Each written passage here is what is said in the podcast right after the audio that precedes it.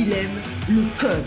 Il faut que la communication soit codée, mais de façon claire et transparente. La rigidité, c'est pas pour nous. Mon nom est Francis parent et vous écoutez le Sandro Show. Mais le plus important, c'est qu'il est bélier.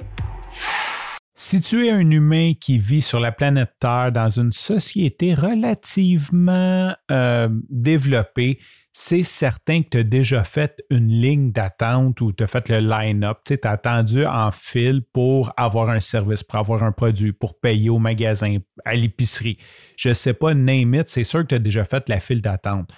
Maintenant, As-tu déjà fait la file d'attente en ligne? Je comprends que là, on est rendu que tout est en ligne, mais aujourd'hui, j'ai fait une file d'attente en ligne, puis c'est de ça que je veux te parler. Je vais te mettre un peu de contexte. Sûrement qu'un moment donné, un de mes amis d'enfance me dit qu'il avait été faire du camping dans le parc de la Mauricie, puis j'ai dû dire Ah, c'est donc bien hot, euh, ça serait cool un moment donné, peut-être qu'on pourrait y aller ensemble. J'ai certainement dit ça un moment donné, et lui a une meilleure mémoire que moi, donc il s'en allait réserver pour ses vacances. Fait qu'il m'envoie un message texte comme le 15 mars puis il me dit Hey, dit, les réservations ouvrent le 20 avril à 8 h pour le camping. Fait en tout cas, si tu veux, on, se coordonne pour ça. Fait que je me dis Ah, hey, c'est une bonne idée, je vais me booker une couple de jours de camping. Puis bon, on ne sait pas ça va être quoi avec la COVID. Mais théoriquement, mon premier ministre nous a promis qu'on aurait toute une première dose du vaccin pour le 24 juin. Donc, rendu au mois d'août, ça devrait être pas pire. Et même que le premier ministre du Canada lui a promis que tous ceux qui voulaient être vaccinés auraient leurs deux doses pour le mois de septembre. En plus, on sait que c'est saisonnier. Donc, l'été passé, ils ont déconfiné un peu. Ça devrait être à peu près la même affaire. Donc, je prends pas de chance. Je dis, OK, je vais booker.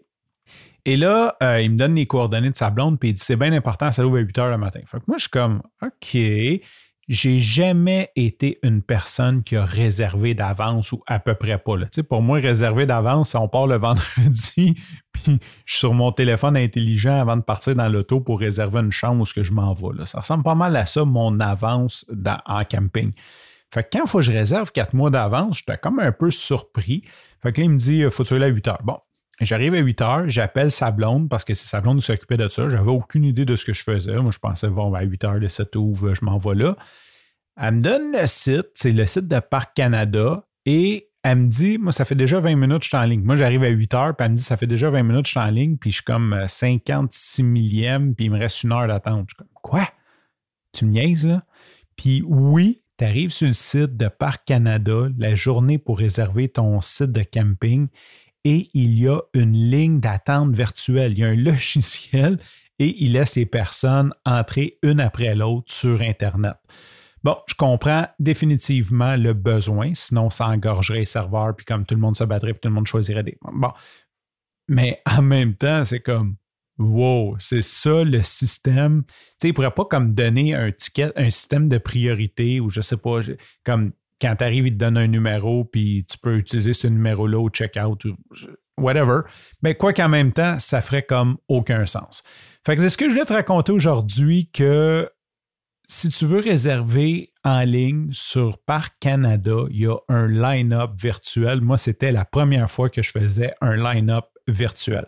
Sur ce, je te remercie pour ton écoute. Je te dis à demain et bye bye.